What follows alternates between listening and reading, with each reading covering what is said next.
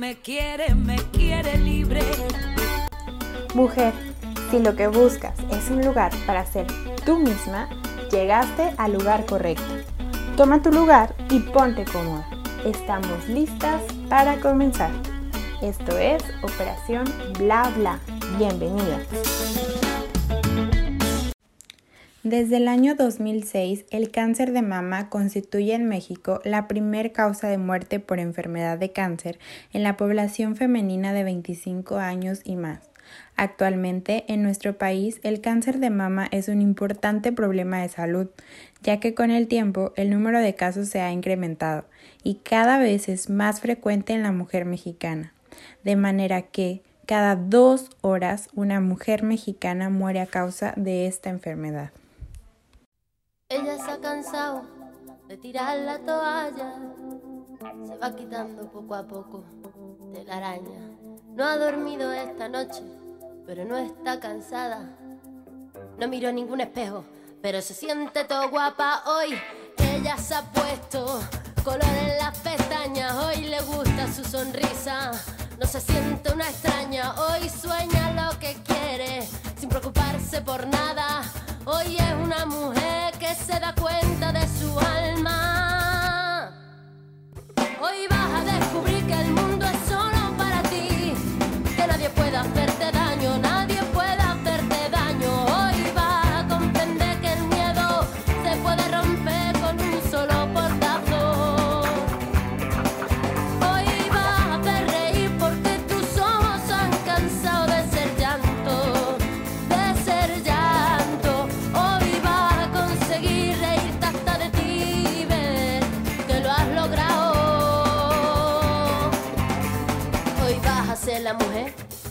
te la gana de ser.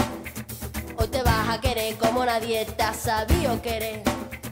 Hoy vas a mirar para adelante, que para atrás ya te dolió bastante. Una mujer valiente, una mujer sonriente, mira cómo pasa. Hoy nació la mujer perfecta que esperaban a roto sin pudores. Las reglas marcadas, hoy ha calzado tacones para hacer sonar sus pasos. Hoy sabe que su vida nunca más será un fracaso.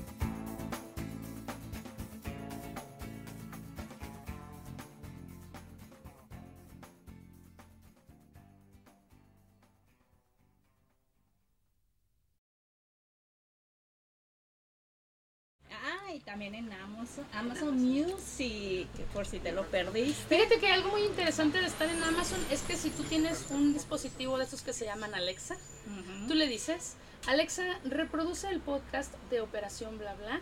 Y si lo reproduce, ay, estoy emocionada porque puedo hacer eso. Así que para todos los que tengan eh, ahí su Alexa a un lado, ya le pueden decir, Sí, así que ya saben, no tienen pretexto de perderse el programa, ya sea en vivo y si te lo perdiste, pues lo escuchas en nuestros diferentes plataformas. Ahí, Sí. ahí estamos. Y regresando con el tema, yo les voy a platicar un poquito acerca de los síntomas. Ya hablábamos que de los bultitos, que si encuentras algo así diferente por acá. Entonces, bueno, precisamente eh, uno de los síntomas es un bulto o engrosamiento en la mama que se siente diferente del tejido que te rodea. Entonces es como una idea en la que te, te puedes decir, ah, pues algo está pasando que no es normal. Cambio de tamaño, forma o aspecto de una mama también. Cambios en la piel que se encuentra sobre la mama como formación de, de estos hoyuelos también. eh, la inversión reciente del pezón, que es que veas que en lugar de que esté así como paradito o así normalito. Hacia afuera, digamos. ajá, Ajá. Descamación, desprendimiento de la piel, formación de costras y pelado en el área pintada de la piel que rodea el pezón, o sea, la areola, que la veas extraña, ¿no? Este, o también en la piel de la mama, enrojecimiento o pequeños orificios en la piel que se encuentran sobre tu mama, como la piel de una de piel de naranja.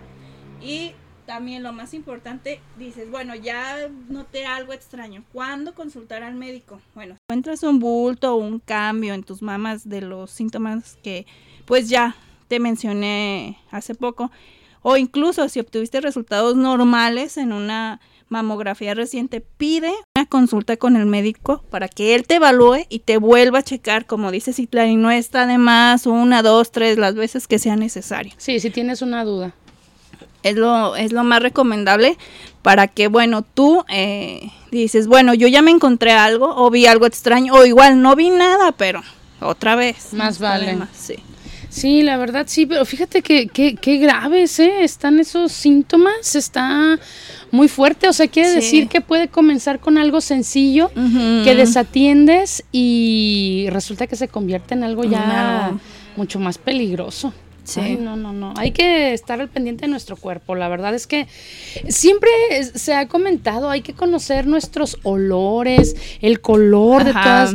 O sea, estamos hablando de las manos, los pies, las orejas, todo tu cuerpo tienes que conocerlo de tal forma que sepas si el olor que tienes es el normal, si, si tu, hasta si tu sudor cambia de Sí, olor, también. tienes que detectar que algo está diferente, algo hiciste distinto, si tu estómago. Entonces, qué importante algo más que te puede causar una enfermedad Sí. hasta la muerte, ¿no?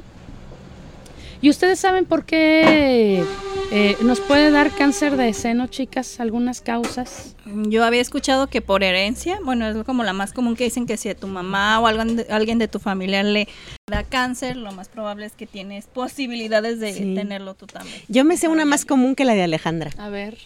por ser mujer. Oh. o sea, échale más al costalito por ser mujer. No, no te creas, sé que suena tonto, pero es que de hecho, eh, si, si hacen una estadística entre hombres y mujeres, sim- simplemente por ser mujer, ahí ya tienes un factor de riesgo. Sí. Sí. Sí, porque sí hay casos en hombres, pero uy, No, son son, contados, muy sí. raros. Eh, Pero también se, de- se tiene que ver con este asunto de que el 80% de los, de los casos de cáncer son por eh, afecciones en las glándulas y 20% es por los conductos. Y bueno, en este caso, nos guste o no nos guste, como las mujeres somos las que amamantamos, pues entonces por eso es que se tiene también todavía más factor de riesgo. De riesgo. Porque un hombre, aunque quisiéramos, pues hasta ahorita no conozco yo ninguno que haya No, amamantado, no, entonces no, no tiene... Ay, no sé si llegué a ver eso. bueno, y aclarando, los conductos es esa parte por donde la leche llega Ajá. hasta el pezón para que el bebé pueda succionarla. Ajá, sí, porque en este caso se entendería exactamente eso, que el 80% que son los glandulares es donde se genera la leche, donde se Sí. produce la leche, sí. y el otro 20% son los conductos que, como acaba de decir Meche, es por donde sale hacia, hacia el bebé. Es el bebé. Ajá. Que a veces se tira antes de que llegue el bebé, pero bueno. Ándale, de hecho sí. Ah, los médicos saben que el cáncer de mama ocurre cuando algunas células de la mama comienzan a crecer de forma anormal, que digamos son estos bultitos, Sí. ¿no? Que de repente sentimos. Estas células se dividen más rápidamente que las células sanas y continúan acumulándose, formando un bulto o un tumor. Que todos al momento que escuchamos la palabra tumor, temblamos sí. de miedo. Las células pueden diseminarse quiere decir hacer metástasis a través de la mama a sus ganglios linfáticos o a otras partes de tu cuerpo. Más frecuentemente, el cáncer de mama comienza con células en los conductos para producir la leche. Bien decía Citlali. El cáncer de mama quizá también comience en el tejido glandular conocido como lobulillos.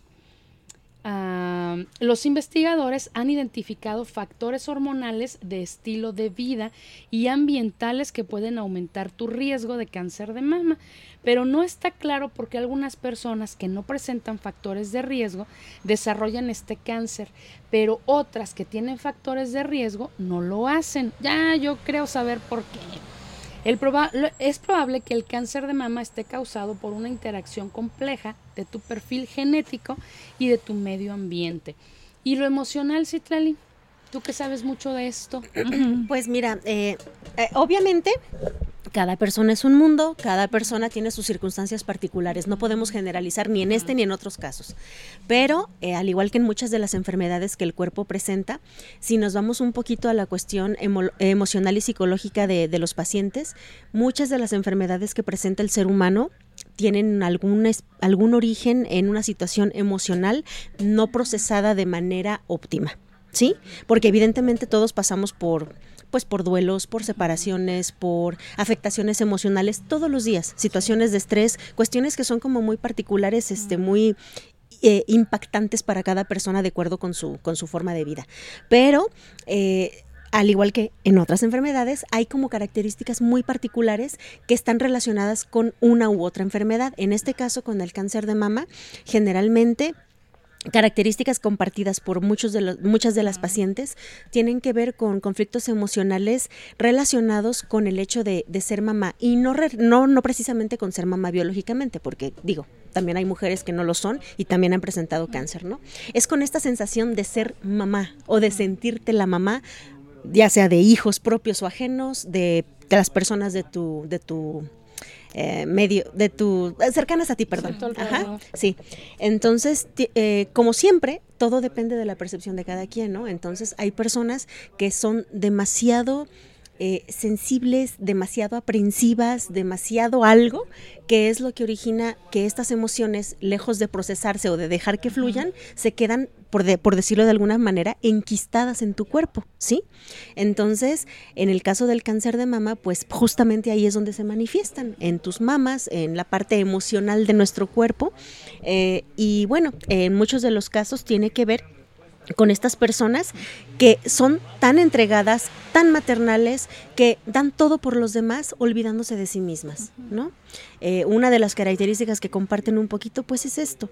Y no, no es que esté mal, vamos, no es que esté mal. Tú puedes ser una persona muy entregada que quiere ver por los demás y que siempre se preocupa de que estén bien, pero mientras sea, digamos, tu, tu forma de ser o tu forma de... Que no sea un sacrificio, ¿no? Que no te vayas guardando algo malo de, de, dar tanto, ¿no? Exacto, exacto. Porque eh, es salud, eh, todos tenemos esta capacidad de dar y generalmente las personas que dan mucho y disfrutan dando, eh, de alguna manera están bien. Sí, son más sanas. Sí, el problema está cuando tú estás dando tanto y das de más que empiezas a dar lo que no tienes. O esperas recibir y como no recibes, entonces lo vas acumulando, ¿no? Esta, esta parte de mamá no funciona al 100, sino que no hay como el equilibrio que tú quisieras. Así Exacto. Lo, entiendo, ¿no? Exacto. Pues sí, justo. Eh, cuando eres mamá que tienes hijos biológicos, cuando te sientes mala madre porque los hijos no son como tú esperas, no hacen lo que tú quieres,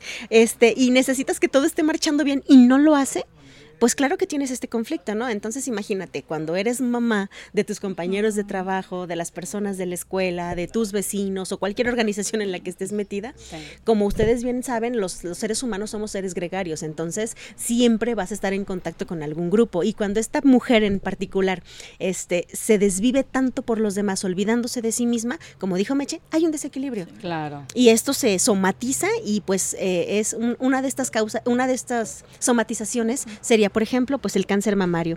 Y otra de las cosas que afecta mucho son eh, las cuestiones vividas como una separación. Llámese separación de una persona amada en este caso o un duelo, a una persona que murió, que te afectó demasiado, todos estos duelos no procesados de manera correcta, eh, pues, pues, volvemos a lo que les comentábamos, se, que se van quedando, se van enquistando y van pues provocando que el cuerpo tenga este tipo de reacciones. Fíjate que yo estaba leyendo eh, en, en, esta parte de los duelos y dicen que es casi automático. Cuando no lo sabes eh, sacar, Procesar. Ajá, eh, que es casi automático que comienzan este tipo de malestares, pues porque te lo quedaste, ¿no? Lo guardaste y es algo malo, es un dolor dañino. Así es. Entonces, no, hay que aprender a, a liberar todas esas energías y no, no quedárnoslas. Sí, porque, por ejemplo, eh, aquí muchas de, las, de estas mujeres sienten que con la marcha de la otra persona es como si les hubiesen arrancado una parte de la vida o del cuerpo. Y evidentemente, si eso se siente a nivel emocional o psicológico, tiene que haber algo a nivel físico que lo represente. Sí, sí. Entonces, tienen que quitarte una parte del cuerpo, por esa parte de tu alma, de tu emoción que se, que se fue con la otra persona. Y pues, por supuesto que no queremos eso, ¿verdad? No, pero, claro pero, que no. pero es como una forma de vivirlo, entonces hay que tener mucho cuidado con esta parte emocional. Sí. Si, si eres alguna persona o si conoces alguna persona que comparte estas características, ayúdale, coméntale y trata de poner especial cuidado en eso también. Sí. De por sí que las mujeres ya somos complicadas emocionalmente. Sí, caray. ¿no? ya, ya, ya lo traemos como el chip integrado.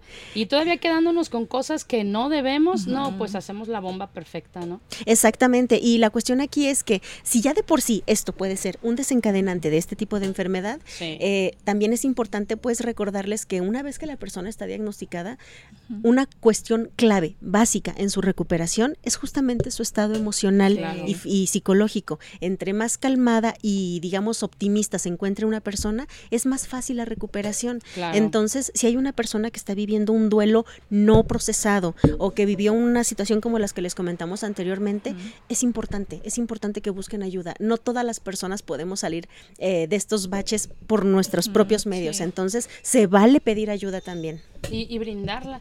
Fíjate, a, a mí se me hace muy injusto, estábamos diciendo hace ratito, o sea, el simple hecho de ser mujer ya te da un factor de riesgo. Edad avanzada, o sea, edad avanzada es relativo, Sí. pero desde los 25 años tú ya puedes tener este claro, factor de riesgo. sí. O sea, estamos hablando que a mis 47 la cosa se pone complicada. No, No, y espera, eh, de, de alguna manera casi siempre nos señalan de este tipo de exámenes y estudios a partir de los 40, ¿no? Ah, tú acabas de Sí. decir que de los 25 años ya se puede ver, Sí. pero prácticamente una mujer desde que empiezan sus ciclos hormonales, sí, desde ahí. ese, factor. ajá, ese ya es un factor. O sea, y luego, tus antecedentes personales, los familiares, puedes tener un gen hereditario. Sí. O sea, por todos lados te puede llegar. Sí. Una exposición, fíjate, esto es muy importante, la exposición a la radiación. Eh, si te han hecho tratamientos con radiación al pecho durante la infancia o cuando eras muy joven, tu riesgo de cáncer aumenta. Pero tú sabías que la mastografía te da este, Sí. esta radiación. Sí. O sea, es Sí algo sabía. complicado también. O sea, te- la forma en la que nuestro país tenemos para detectar este tipo de, de enfermedades, resulta que también, te está exponiendo a la radiación.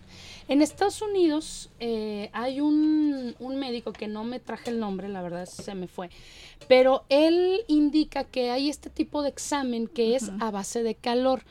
Eh, las células cuando están formando estos tumores tienen una temperatura más elevada que la que tenemos corporalmente normal. Entonces es la forma menos agresiva en la que podemos detectar ya con un estudio médico Sí. eh, cómo se hace. Claro que hay personas especializadas en esto, no es tan fácil como ir a cualquier eh, Laboratorio de diagnóstico. laboratorio. De hecho, no sé siquiera si en México existe este tipo de, de estudio, pero sí sería muy importante que nuestras eh, autoridades médicas fueran pensando en que no nos expongan a más. Sí. Exacto. Claro que puede eh, determinar, hacer un, un porcentaje de, de vidas que salvas con esto, pero realmente no es tan alto, ¿eh? Eh, El, el detectar a tiempo es, creo yo, lo que más está ayudando, Sí. más que la mastografía, por lo que mencionábamos hace rato, que si tú tienes eh, tu tejido muy denso, pues no se alcanza a ver. Sí, así es. Entonces te vas a tu casa con un, no, no tienes nada, porque al doctor le dio flojera, porque tú no sientes nada externo, y dices, no pasa nada, el siguiente año nos vemos y se acabó. Y resulta que si había algo donde probablemente un año, 365 días, sea demasiado tiempo que pasó. En el que tú podías haber hecho algo a lo mejor a los 30 días, ¿no? Y podías haber tenido una mejor vida, una mejor salud. Sí. Entonces, está, está feo esto. La obesidad, esos kilitos de más, también nos da un factor de qué injusto. O sea, gracias. sí, gracias.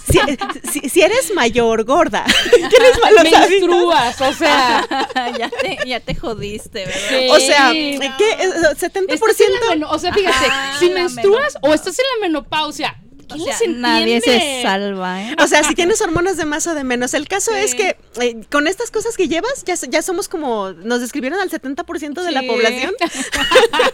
Sí, fíjate, otra cosa, que si tienes un hijo o tu primer hijo en edad avanzada, ahorita está de moda, bueno, no, no de moda, es un factor, me, me corrijo. Es un factor social, Ajá, es un me- factor me, me social. corrijo y pido una disculpa, no es una moda, es Ajá. un factor social por decisión propia de las mujeres. Derivado de las condiciones actuales Sí. en las que vivimos la mayoría. Exacto, ¿por qué? Porque te gusta tu carrera, quieres vivir haciendo tu carrera y resulta pues que los Vas poster- años postergando el- Ajá, y, y- y los años en los que tú familia. decides tener una familia, pues ya no son los 20, son los 30.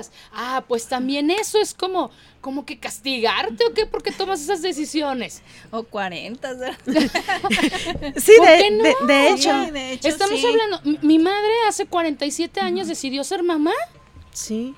Diría, diría una de mis amigas, Bueno, 48 con el embarazo. Ah, bueno. diría una de mis amigas, ya porque eres una mamá añosa, Años. así le dijo el ginecólogo, ¿verdad? Ay, A- qué a- Después de los 40, ajá, porque eres una, una mujer que decide ser mamá así ya añosa, entonces tienes un factor de riesgo, porque pues sí, es como que tu maquinaria, por decirlo de alguna manera, empezó a trabajar tarde, ¿no? Sí. Entonces los engranes están trabajando un poquito más a marchas forzadas y entonces algo en tu cuerpo puedes así como de, ay, ¿qué pasó aquí? Y ahí te va. Y las mujeres que nunca han estado embarazadas, que nunca han tenido hijos, también tienen un factor de riesgo Sí. alto. ¿Por qué? Porque como nunca usaste el conducto para amamantar, entonces también tienes un problema. Sí. Dios, deberíamos de llegar al mundo con este instructivo. Sí. ¿No? ya. Para saber más o menos como a qué edad, ir planeando Ajá, como a qué edad, si sí o si no, o tomar eh, Precauciones. ¿no? precauciones precisamente que te puedan ayudar a que sea menor, ¿no? Sí. No, Meche, pero ya ves lo que dice, ¿no? Uno hace planes y Dios se ríe. o sea, tú, Ay, nunca lo había escuchado así, fíjate, pero está muy o sea, tú acá programando todo así con Ajá. pelos y señales de cuándo no, quieres y todo, y de todas no maneras sale, no. No. Sí, es cierto. También tomar medicamentos posmenopausia. Ay, no, esto está complicado. Vamos a hablar de algo más bonito, la alimentación. Ujú. Si ya sabemos, estamos viviendo en un mundo donde la, la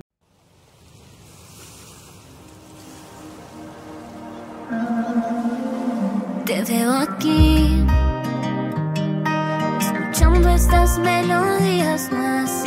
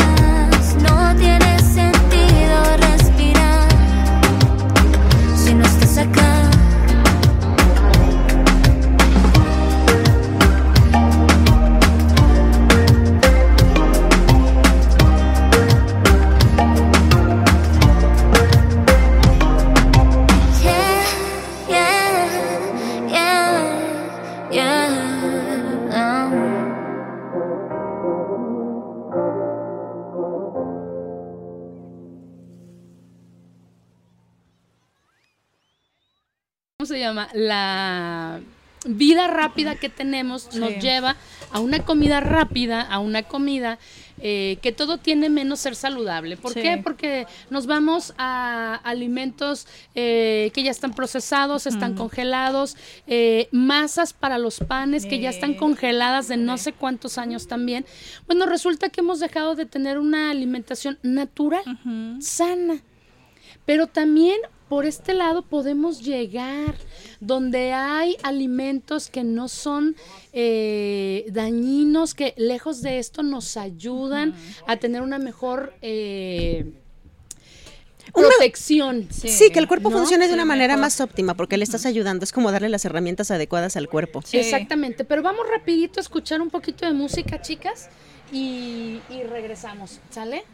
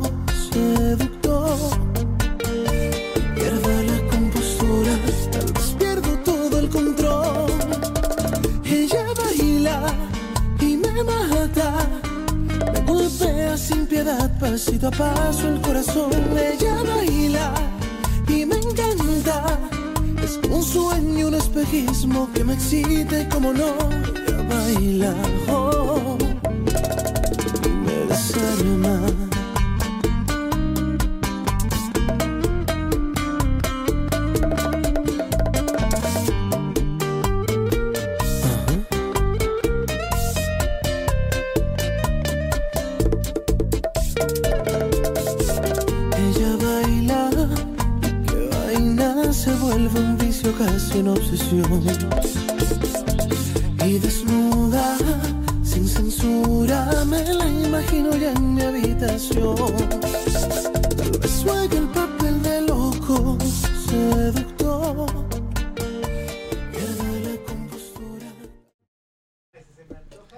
Ok, ya regresamos, chicas. Eh, estábamos con, con esto de los alimentos. Número uno, por recomendaciones ya de, de personas que están especializadas en, en esto de comidas vegetarianas, ellos recomiendan no tomar leche de vaca. Hay estudios eh, donde se comprueba que mujeres que toman leche de almendra, o se comprobó, así lo hicieron, ¿no? Mujeres que tomaban leche de soya o leche de almendra contra mujeres que tomaban leche de vaca. en, en los primeros dos casos no había ni un solo registro de cáncer de mama. Pero en, en las mujeres que toman o tomaron leche de vaca, sí se registró eh, varios casos. Entonces, evitemos, ya lo hemos tratado en otros programas y nos vamos a traer a Génesis pronto para que nos explique esta parte. No necesitamos la leche de otro animal, o sea, somos humanos, debemos de dejar la leche de vaca a un lado. Aunque digas, es que la calabaza sin leche no sabe igual. El pan sopeado en leche de vaca, pues sí, no lo puedes sopear en leche de almendra, la verdad es que sabría feo, pero, pero mejor hay que dejarla a un lado, ¿no? No, no, no la necesitamos, entonces dejemos esto, esto eh, fuera. Eh, Todo lo que es la comida, aunque si tal y me haga caras, todo lo que es la comida procesada, Sí, todo lo que tenga aditivos químicos. Sí, es súper ya, dañina. ya lo estuvimos viendo. Eso hay que dejarlo fuera. Es más sano una olla de frijoles. Ay, digo, un- sí. una olla no, un plato de, de frijoles. Sí, también la olla. La quieres terminar, ¿no? Recién cocidos. Sí, eh, qué unos rico. nopalitos, o sea, verdura que tú sepas que, que te puede funcionar, que está fresca, Sí. recién cortada, ¿no? De hecho, como ya nos dijo Génesis en alguno de los programas, este, eh, la cuestión es mantener el cuerpo lo más alcalino posible, Sí, ¿no? La, sí. la sangre y todo lo- el funcionamiento en general. Entonces, sean amigos de lo verde, lo verde es bueno. Ahí te va lo verde, acelgas, espinacas. eh, el ajo también es muy bueno. El rábano, los champiñones, las setas, las zanahorias, las coles de Bruselas, que no es algo como no tan común en nuestra alimentación. Sí, pero sa- saben sí. rico esas colecitas pequeñas. No todos estamos acostumbrados a ese tipo de sabores, pero No, la verdad no, pero mira, hay que verlo como un beneficio. O sea, si estás hablando de mujeres de 40, que es cuando ya te piden que hagas estos estudios, hombre, hay que ser un poquito más maduros, maduras, para decir, no me voy a comer solamente lo que sabe rico, me voy a comer también lo que me va a evitar una enfermedad o me va a ayudar a contenerla, ¿no? sí. Sí. Si estamos hablando de que ya fuimos a un estudio médico y ya nos dijeron que tenemos no solamente cáncer de mama, cualquier otro tipo de cáncer, las azúcares tienen que, quedarse fueras.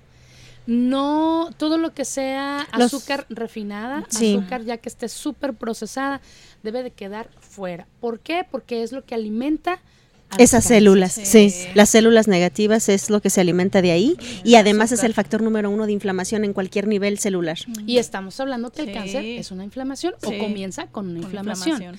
Entonces, sí, quizá mucha gente lo mencionaría como hacer un sacrificio. Eh, yo conozco una persona que nos está escuchando que él dice, los sacrificios no existen. O sea, ¿estás seguro o no estás seguro? ¿Lo vas a hacer? Y si lo vas a hacer, hazlo sin sufrir. No es decir, voy a hacer el sacrificio de no comer pan. No, no es un sacrificio. Adóptalo como un estilo de vida porque sabes que no te va a dañar, ¿no? Al contrario, te va a beneficiar. Sí, porque el sacrificio ya es una connotación emocional Sí, negativa y eso tampoco eso te va a tampoco. ayudar. Tu cerebro ya no lo recibió sanamente, ¿no? No. Entonces, Se va a resistir, Sí, ajá, te vas a resistir cambio, más. sí. y te va a estar jodiendo todo el tiempo porque quiere pan y quiere azúcar y quiere harina y, y no le gusta el betabel y guácala. O sea, no, no, no. Y, como decía Génesis, esto se puede hacer eh, transicionar de manera gradual. paulatina. Sí, claro. para que para que te sea más fácil el proceso. Claro que sí. Estamos, eh, ya dijimos verduras, vamos a ver a las frutas, eh, que sean altos en yodo, la piña, el Mm. plátano, los cítricos. Está, está Sí. fácil, no está tan complicado. Pero sobre todo, lo mencionaba hace, hace rato, el tener un estado emocional Sí. equilibrado. Lo más posible. Es evidente que siendo seres humanos y estando vivos, pues esto es fluctuante, pero pero No quiere decir no llorar y no quiere decir no estar triste. Pero quiere decir que, que lo lleves de una forma más sana, Sí. ¿no? Llorar alivia el alma. Sí. el alma está cerca del corazón. sí. Sí. ¿No? Es, es que después de una hora de llorar, aparte de que terminas todo hinchado y todo feo, pero terminas tranquilo. Ajá, sí, Sí. como que era lo que necesitaba sacar y que luego uno se lo guarda, pero no hay que salir. No le Sí. hace que termine con los ojos así de sapo. Y vaya Sí, que de- desahogar tus emociones, en efecto. Si llorar es lo que puedes hacer y te funciona, llora. Si prefieres cantar, pintar, eh, hacer ejercicio, cualquier cosa que te ayude a procesar una emoción, cada quien es diferente y lo procesa de formas diferentes. La música ayuda muchísimo. Sí, bailar, Entonces, bailar. bailar, sí, sí. O golpear una almohada y así ninguna de las anteriores te funcionó. O sea, en lugar de un costal de box, una almohada. O del box, si tienes del costalito de box, pues ahí. Sí, claro. Pero sí, la idea principal es esta, que desahogues las emociones, sobre todo las más, las que te están haciendo más daño, que las desahogues, que no las dejes que se hagan duras, que se enquisten en tu cuerpo y que provoquen enfermedades, porque pues eso es lo más importante. Este, Fíjate, a- aquí mencionan otros eh, cosas tan sencillas como una manzana al día. Porque te equilibra el pH. Por eso es buena la manzana. Frijoles, que Sí. lentejas. Ay, qué rica. sí. Otra de las cosas que ayuda muchísimo para mantener eh, tu cuerpo equilibrado, el pH equilibrado, es tomar mucha agua natural. Todo el día. Toma agua natural todo el día. No quiere decir que tomes un litro cada vez que agarras o estás cerca del garrafón, ¿no? Tampoco porque entonces vas a, tu cuerpo no va a estar asimilando los nutrientes de los alimentos si hay más agua de la que debe de haber. Pero sí no esperar esta parte donde, ay, tengo como, como los labios resecos, creo que estoy deshidratado. No te esperes a eso. Cada media hora dale dos, tres traguitos, procura que sea alrededor de dos litros al día lo que te puedas tomar. Claro que vas a estar yendo al baño, pero vas a estar sacando toxinas Todo, también. Entonces, tomar agua natural, deja los refrescos en paz, por favor. No le ayudes a las refresqueras a hacerse mil- multimillonarias más de lo que ya son. Ay, sí. Vuelve a disfrutar los alimentos con agua natural.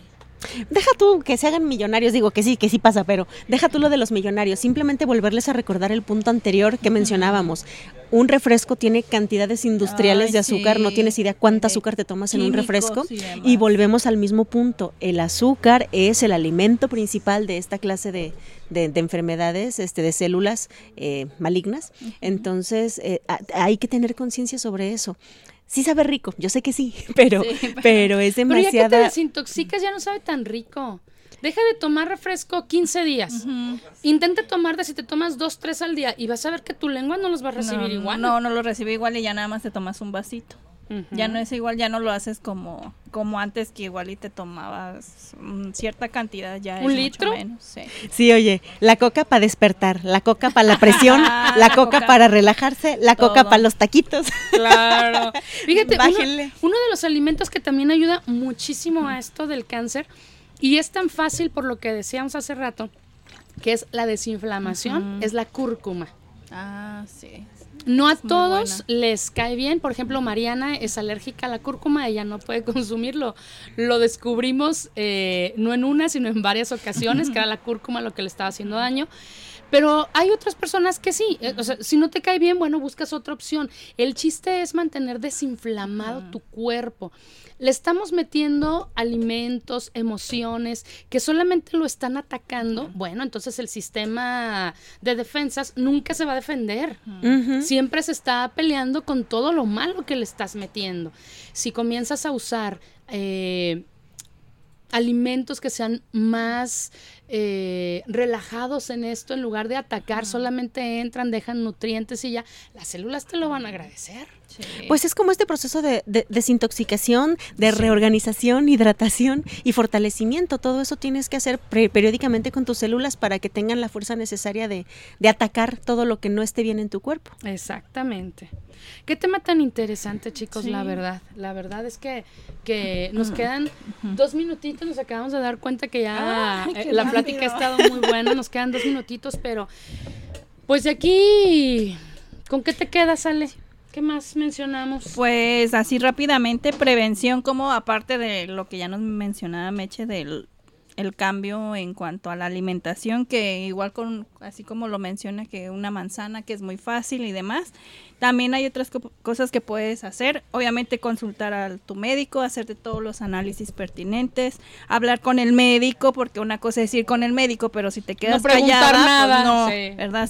Eh, no te va a servir de mucho, tienes que ir, preguntar y todo, cualquier duda, familiarizarte con tu cuerpo, con tus pechos, es tuyo y, y tú puedes tocarte, ¿no?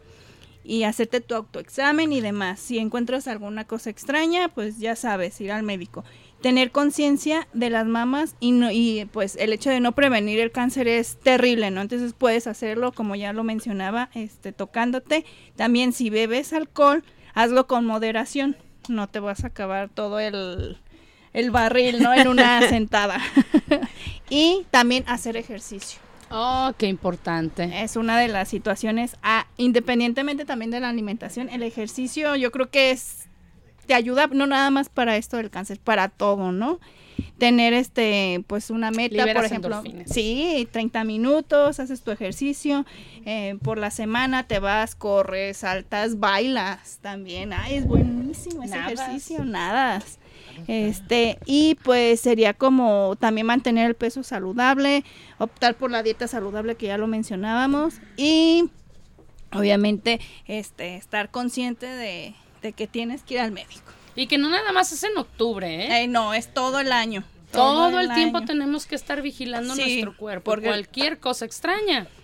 Sí, porque el cáncer no aparece en octubre nada más. No, bueno Sí. sería, ¿no? Octubre es el mes de la sensibilización para detectar el cáncer de mama y conocer esta enfermedad, dejar de tenerle tanto miedo y mejor ser aliados en la prevención y detección temprana.